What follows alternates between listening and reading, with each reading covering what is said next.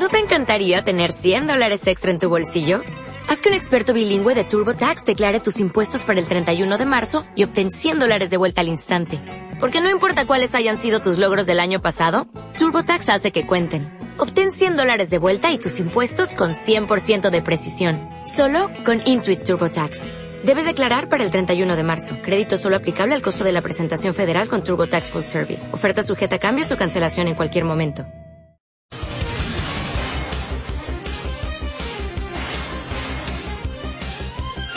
Son las 7.50 de la mañana y a esta hora nos visita aquí en Abre los Ojos el conferencista internacional Miguel Ángel Cornejo. Bienvenido, señor Cornejo.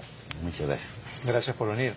Bueno, nuevamente está por aquí. Todos recordamos que acompañó a Pedro Pablo Kuczynski en sus giras de campaña, en lo que constituyó una innovación en, en el estilo de hacer campaña electoral, es decir, llevarle a la gente un mensaje positivo, un mensaje de superación. ¿Qué lo vuelve a traer por el Perú? Bueno, también es una charla, una charla motivados para triunfar. Eh, va a ser una, una reflexión, básicamente, de los, los pensadores que han triunfado, cómo piensa un triunfador. Y esto no es algo light, sino que es la investigación de la Universidad de Harvard de neurociencia, porque nuestro cerebro funciona y se ha, se ha buscado precisamente investigar a los triunfadores y cómo les funciona el coco, cómo les funciona el cerebro.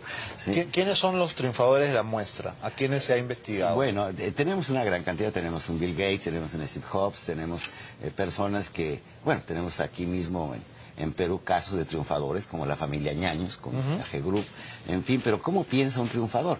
Eh, normalmente nos la pasamos investigando el fracaso, pero investigar el fracaso no nos lleva al éxito. Investigar el fracaso es para no fracasar, pero no estamos para ganar. Es como quien juega no perder. Entonces aquí se trata de jugar, pero para ganar, no necesariamente para no perder. Que es una diferencia que puede parecer muy obvia, pero es, pero es eh, elemental, ¿no? Es, es crucial. Sí, trabajo para triunfar, no para, no para no ser mediocre. exactamente. Entonces la gente quiere sobrevivir, no supervivir, que es diferente. Sobrevivir y otra cosa es supervivir. Eh, resulta interesante, pero triunfar, eh, cada quien en su línea, a quien triunfa fundando una empresa, que triunfa fundando una legión, una, una obra como Teresa de Calcuta, como Juan Pablo II, etcétera, pero sí resulta curioso cómo funciona el cerebro. Y quiero hacer esto un, un hincapié muy especial. En América Latina, el éxito de los ajenos nos duele en el estómago. Es Uy, en el Perú no, nos no, produce eh, retortijones y convulsiones. Eh, estaba, eh, escribí esta metáfora porque estaba sobrevolando el lago Titicaca. Entonces, seguramente usted lo sabrá, pero ahí murió el hijo de Jean Cousteau. Eh, Jean Cousteau, el eh, hijo, se metió a fotografiar unos, unos sapos, unas ranas, unos sapos enormes, que- desconocidos totalmente, y se echó hacia atrás creyendo que era una roca abajo de- dentro del lago y no eran los sapos que le rompieron todo el sistema de- para respirar y ahí murió el hijo de Jean Cousteau. Pero yo me inspiré ahí a un- en una historia de los sapos hablando de los sapos no de Jean Cousteau sino de los sapos.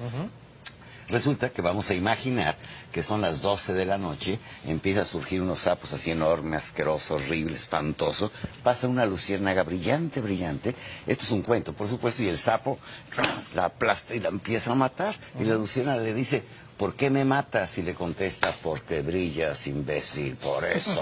¿sí? Entonces, Me gusta, me gusta el cuento. Entonces resulta que, no sé si aquí hay sapos en el Perú, pero en México tenemos bastantes, Sí, tenemos, claro. tenemos reservas de exportación. Acá, en este estudio, en este momento hay harto sapo. Tenemos reservas de exportación, si quieres podemos mandar. ¿no? Entonces, ¿qué resulta? Bueno, resulta que nos causa un dolor el éxito de los demás. Sí, claro. Y eso, ¿Cómo friega eso, no? porque nos hace ver, el, el que envidia es un mediocre, porque el envidioso, curiosamente, no quiere lo que el otro tiene. Lo que él quiere es que el que tiene lo No pierda. tenga. Sí, lo pierda. Claro, no importa que yo no tengo, pero tú Claro, tampoco. no, tú- que te dé cáncer, Claro, que te dé sida, que te dé claro. todo, ¿no? Sí. Las telenovelas, ¿no? El, el culebrón es ese, ¿no? O sea, que los ricos también Hay, hay una frase que a mí me, me gusta mucho de, de Gore Vidal. Cuando un amigo triunfa, algo muere dentro de mí. Y es cruel, sí, claro. No, y pero es cruel, cierta, Es cierto. es cierta. Entonces, eh, ese tipo de gente, por ejemplo, esta charla que se va a dar precisamente el sábado 2 de febrero, eh, Que no se es llama Motivados para Triunfar. Sí, no es apta para todo el público. Ah, porque no? no, no, no, no, que los mediocres no vayan, que se queden en su casa rascándose la panza y ya lo saben todo, ya lo tienen todo resuelto. Claro. Y- ¿Va a haber un detector de mediocres a la entrada? Ojalá pudiéramos encontrar algo. Una- ¿eh? un arco así, Sí, sí, ¿no? sí, sí, sí, sí. Y se van a dar las eh, las 10 claves fundamentales del pensamiento de los triunfadores, o sea, cómo piensa un triunfador. Y una de las claves, nomás por dar una, una pequeña muestra de lo que se va a abordar en, ese- en esta charla, yo me imagino que muchos de nuestros eh, en este momento, pues la mayoría se lava los dientes en la mañana. Ojalá, ¿no? Sí, porque era una peste, luego si tomaste Sí, claro, whisky en la noche y todo. ¡ah! Pero ¿qué resulta? Yo les recomiendo que se laven el cerebro. Es algo que es muy importante. Es decir, lávate el cerebro de verdad. O sea, ¿Cómo es eso? Sí, mira, nos, nos programamos. eh, la gente, se, nos- eh, eh, no sé si te ha pasado que la gente dice es que choqué. Ya desde la mañana me latía. Ya, yo lo presentía que me iba a ir mal. ¿no? Entonces, ¿qué sucede? levanté con el pie izquierdo. Sí, me levanté con el pie Sí, izquierdo. claro. Entonces, ¿qué sucede? Los- el cerebro se programa, yo me estoy programando. Si una persona dice, hoy me late, que me va a ir mal. Pero mal, mal, mal, mal. Y luego Se va a ir mal, por supuesto. Y luego sintoniza uno eh, su horóscopo en la radio, porque hay gente que se guía por su horóscopo, que le dice con una vocecita media rara. Piscis, día llena de conflictos. ¡Guau! Pobre tío, ¿verdad? Verdaderamente le va a ir pésimo durante ese día. ¿Qué está haciendo? Programación. Entonces, ¿qué resulta? En la mañana, prográmate que te vaya bien. Piensa mal y acertarás. Es cierto, ¿eh? Piensa mal y acertarás porque lo vas a programar para que te vaya mal. Claro. Entonces, y- pero si programas a la inversa y dices, hoy me va a ir estupendo, va a ser un día extraordinario, hoy voy a tener éxito, te estás lavando el cerebro. Y entonces estás, imagínate que puedas sacar el cerebro. Si yo lo hubiera inventado sería multimillonario, más que Steve Jobs, caray, con el iPhone. Imagínate tu cerebro, que le quites rencores, odios, resentimientos, te lo coloques con una actitud muy positiva y salgas a la calle realmente programado para triunfar, no programado para que te vaya mal. Y como me sucede. En América Latina como que hay una competencia a ver quién sufre más. Si voy a Bolivia me dicen, no, aquí sí sufrimos. Si voy a Ecuador, no, que Mi miseria es más grande que la tuya. no, sí, sí, es no. un concurso. Eh, No, me imagino. Es más, tra- traemos ya, si algunas personas que asistan ahora al parque de la exposición, a la conferencia, traemos diplomas para mártires graduados, o sea, porque a algunas gentes les podemos entrar ya, usted ya, está usted graduado, o sea, ¿Dónde se compran? Yo quiero comprar alguna, alguna- algunos cientos de esos diplomas. diplomas para mártires profesionales. Sí, sí, mártires profesionales, Masters, sí, sí. un martirologio. Sí, sí, porque y empieza, no, lo que te pasó a ti no, no es No nada, nada, claro. comparación de lo que a mí, yo sí que he sufrido, ¿eh? Estaba un día en Acapulco, una de las bahías más bellas de- de- del mundo, en- decía Jean Cousteau que era la tina del mundo, y me dice un amigo, Miguel Ángel, yo he sufrido más que tú. Le contesté, imbécil, esto no es concurso, esto no es concurso, claro. no es concurso, ¿sabes? Y luego con, con eso de que, con el concepto que tenemos, ¿quién se va al cielo? El que sufre. Sí, pues. Que- hay, hay que Esta- sufrir. Esta filosofía torturada, ¿no? Sí, sí, sí, es de, es de Marte, porque imagínate... De flagelarse. De flagelarse, porque obviamente el indio, cuando llega el conquistador, va con el cura y le dice, padrecito, es que se quedó con mis tierras, en el cielo tendrás tu recompensa. Se quedó con mis animales, en el cielo tendrás.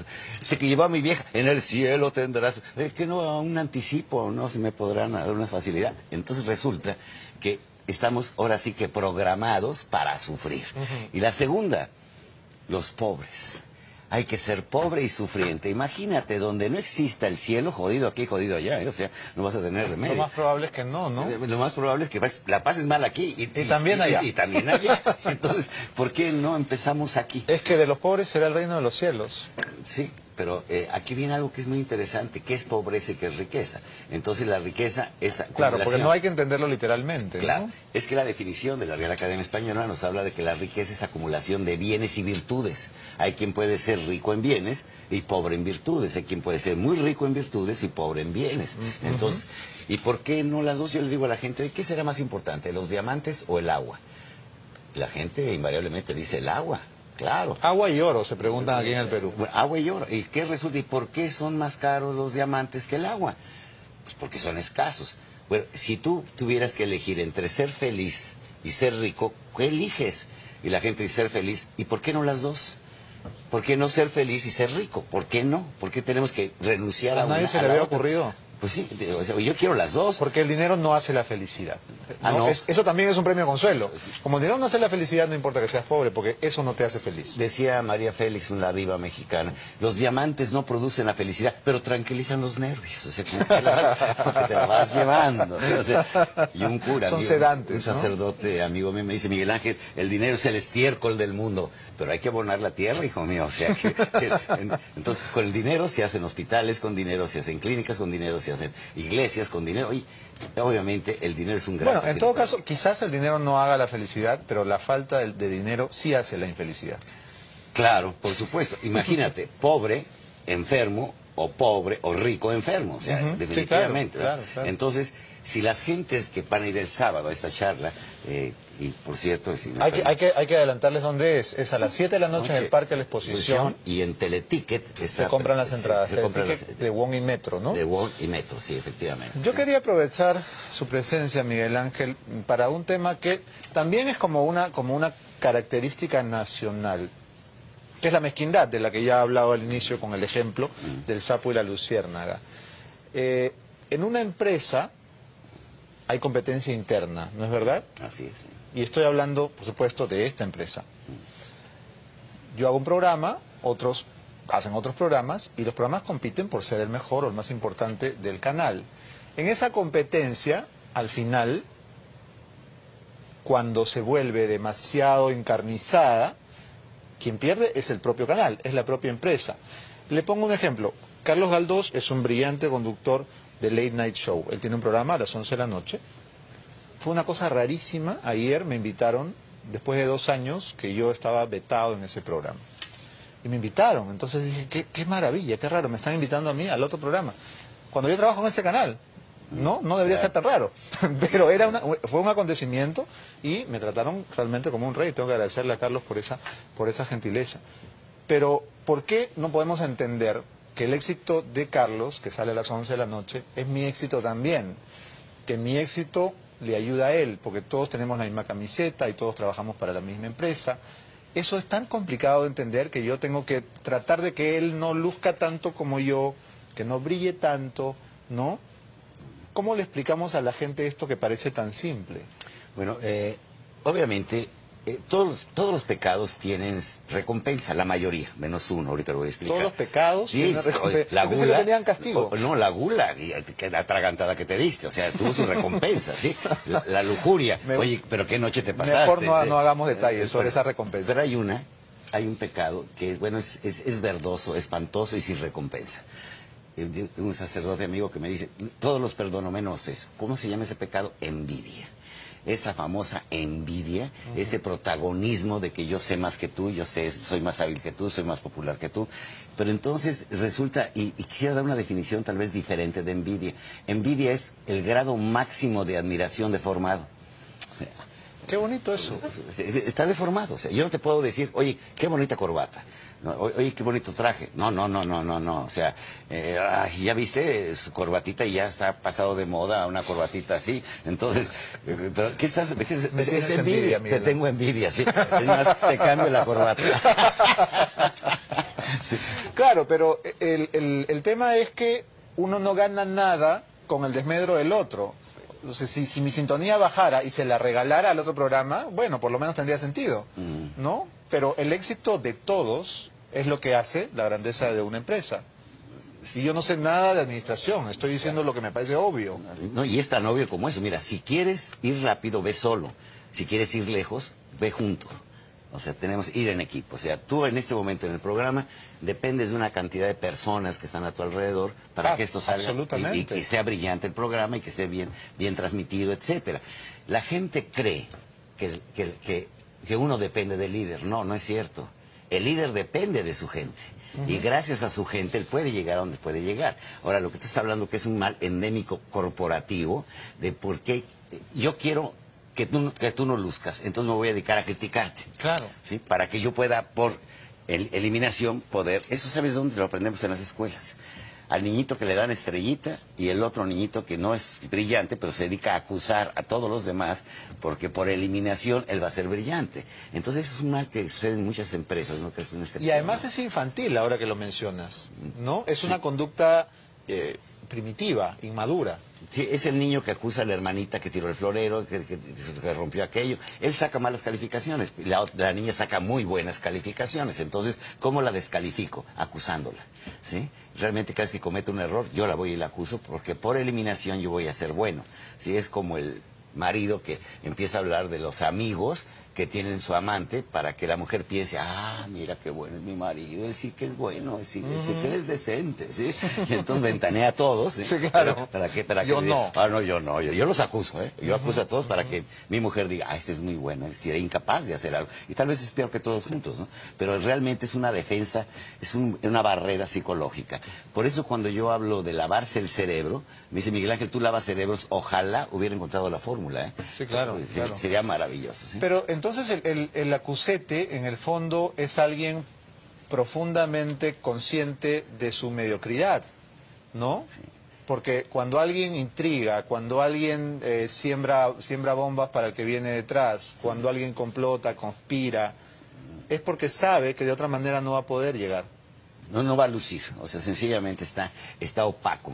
Por eso eh, muchos niños, imagínate que estamos en una escuela secundaria en la cual está la maestra orientadora pidiéndoles a los niños hagan su proyecto de vida.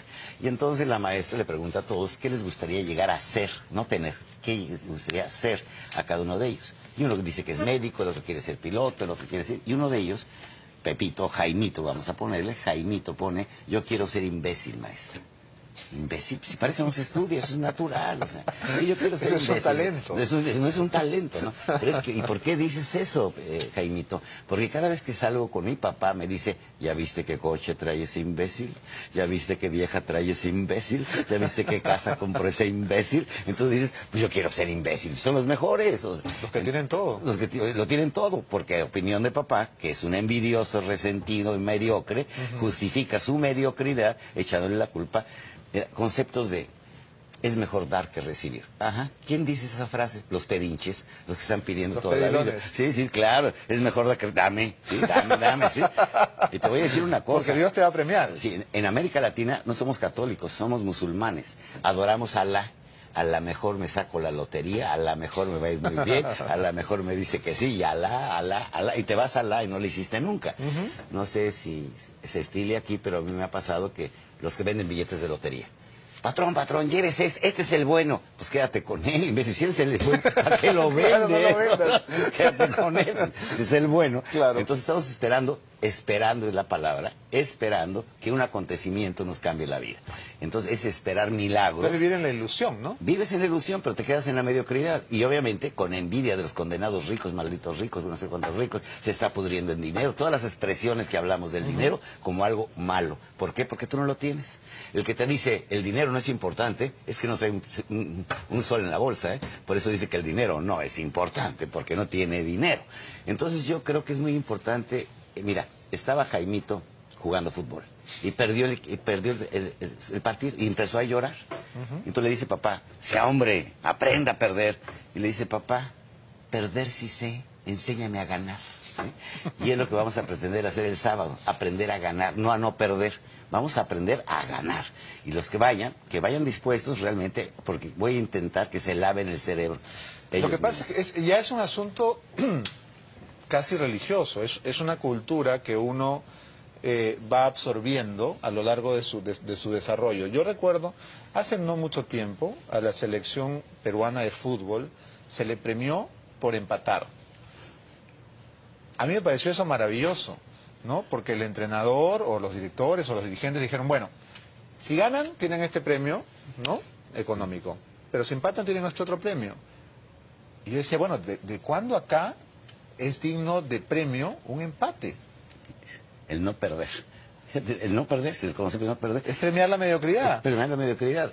A mí realmente me dio de satisfacción porque la, nuestra selección olímpica de fútbol, la mexicana, llegó con un objetivo, ganar la medalla de oro de las Olimpiadas. Pero fue desde el principio. O sea, tenemos que programarnos para ganar. Ya basta de estar sufrientes, de ser pobres, de ser pedinches, de estar esperando milagros. Tenemos que cambiar nuestra actitud. No tenemos, me dice la gente, tenemos crisis de valores, no, tenemos crisis de actitud, que es muy diferente. Una actitud negativa, pesimista, de desastre, de resignación. El amor envuelve al mundo, pero no paga las cuentas, ¿eh? Entonces tenemos que aprender. sí, sí, tenemos que aprender a ganar. Hay una casa, de, hay, una, hay una canción de Calamaro de, de una casa no se puede pagar con amor, ¿no? Entonces, sí, a ver. Una deuda no se puede Sí, sí. pagar con A ver, amor. las, eh, vamos a comprar ahorita arepas con amor, ¿verdad? Le pago la calle con amor, así. Todo, todo- todo el personal, todo el equipo que está aquí, Trabajen con, con amor, amor. ¿eh? Con amor, ¿eh? O sea, no, no, no, no, no va a haber sueldo para nadie, ¿eh? Todo, todo va a ser puro amor, ¿eh? Puro amor, sí. Y, y usted va a entrar, eh, mi boleta me la puede dar, sí, págueme con amor, por favor. Entonces, Sí, claro, un kilo de amor. un kilo de amor, por favor. Entonces, sí tenemos que cambiar nuestras actitudes. La actitud, la actitud es un talismán, ¿eh? La actitud mental positiva te cambia la vida.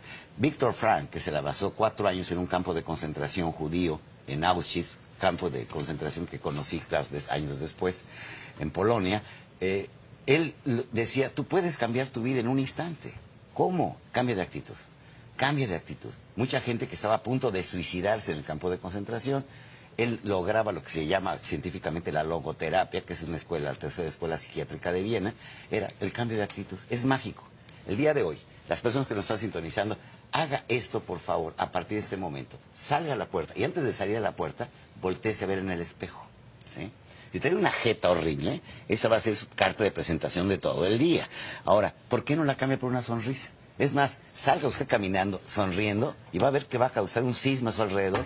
Ya viste ese tipo, se va riendo solo. Está loco. Está loco, viene drogado. Seguramente, seguramente vio el programa de Beto. o sea, entonces, entonces, bueno, fuera de serie, ¿no? Sí, claro. Por eso, sintonice este programa, vamos a cambiar de actitudes. Ahora, de hecho los la- latinos somos, tendemos al, al drama, a la tragedia, al, al, al lloriqueo, pero de hecho es- esto se convierte en algunos casos, y en el Perú es así, en, una, en un estilo de vida. Todos tenemos amigos que apenas nos han saludado empiezan a llorar. ¿no? Que, que las deudas, que mi abuelita se enfermó, que, mi, que mi hijita no sé cuántos. Todo es una tragedia, ¿no? Y, y esto se convierte casi como en la gasolina de su vida, ¿no? Necesitan alimentarse de más frustración, de más envidia, de más dolor, y es una espiral que nunca acaba. Sí, de hecho, eh, la gente, los perdedores son víctimas, se hacen las víctimas. ¿Qué es lo que busca una víctima? Lo primero que busca una víctima es atención. O sea, que te compadezca, que te soben. ¿Quién no tiene la tía, el pariente en Navidad que a las 12 de la noche empieza a llorar? Porque ha sido la que más ha sufrido. Es la que más ha sufrido. No, tu tío se fue a comprar cigarros y ya no regresó nunca. Pero qué barbaridad. Yo sí he sufrido. Y, empieza, y hay competencia. ¿eh? Claro, Ve, claro. ve esta herida. No, espérame, déjate enseño. O sea, la, la cicatriz, las llagas. Deja de que tengo. mostrarte mis llagas. Sí, así todas completas. sí. Esto se llama sufrir. O sea, y luego te vas a las canciones. Las canciones son el Ah, reflejo cultural, ¿eh? claro, O sea, así como en México tenemos las rancheras de tóquenme esa canción. Esa sí, porque esa me llega. O sea, está, se siente el puñal acá en el corazón. Ah, sí. Entonces, los tangos, bueno, el tango, y, y yo no conocido otro país. Bueno, y aquí el vals y el guayno y todas las No, que- no, nuestras no. canciones más adoradas son las más lloronas. Sufridas, pero sufridas, sufridas, sufridas. Entonces la víctima, las víctimas tienen varias características. Una de ellas es precisamente el que ganan las competencias de sufrimiento. Otra es que nunca asumen su las culpas. Es, ¿Qué significa esto? Imagínate una persona en su automóvil, en reversa, y choca contra un poste. ¿Cuál es su primera reacción? Voltear a ver si alguien lo vio. Y si alguien lo vio, se ríe. Porque sabe que el único imbécil es él. ¿Sí? Y luego se baja del auto, ve la cajuela y entre dientes dice, desgraciado poste, maldito poste. Seguro lo puso el gobierno. Ah, porque alguien tiene que tener la culpa siempre. o sea, Sí, claro. ¿Quién tiene la culpa? En Claro. todos lados, el gobierno. ¿sí? Entonces, resulta que esa persona no asume su responsabilidad. Las víctimas siempre le echan la culpa. ¿No has escuchado muchas veces la frase es que me chocaron? ¿sí? Me robaron, me- se rompió, no dije lo rompí, no, se rompió. Una pregunta que se me hace de lo más estúpida es, oye, eh, es que se me perdió esto y te pregunta, ¿y dónde lo perdiste? Pues, si supieras dónde lo perdiste, pues vas por él, ¿no? O sea, es lo más lógico, ¿dónde lo perdiste? Entonces, las víctimas nunca se hacen responsables, nunca son culpables, han sufrido más que las demás, y aquí viene algo que es tal vez lo más duro. ¿Mm? Todos hemos cometido errores, tú, yo, todos. Pero, las- pero- pero los perdedores no se perdonan a sí mismos. están otra vez con lo mismo. Y con lo Regodeándose. mismo. Sí, pero, pero- pero otra vez, y vuelven a sufrirlo, y le vuelven a hacer lo que se llama resentir, resentir. Pero ¿por qué no resentir? Sentir dos veces. Dos veces, claro, Claro. pero sentimos lo malo. Recuerdo la viejita aquella que se va a confesar y llega la viejita y le dice, padre, confiésome que hice el amor 12 veces seguidas. Dice el padre, dice, qué barbaridad. Señora, ¿qué edad tiene usted? 92 años. Óigame, ¿y cuándo fue eso? Hace 45 años. ¿Y por qué se confiesa otra vez? Porque siente re bonito. ¿sí? Así.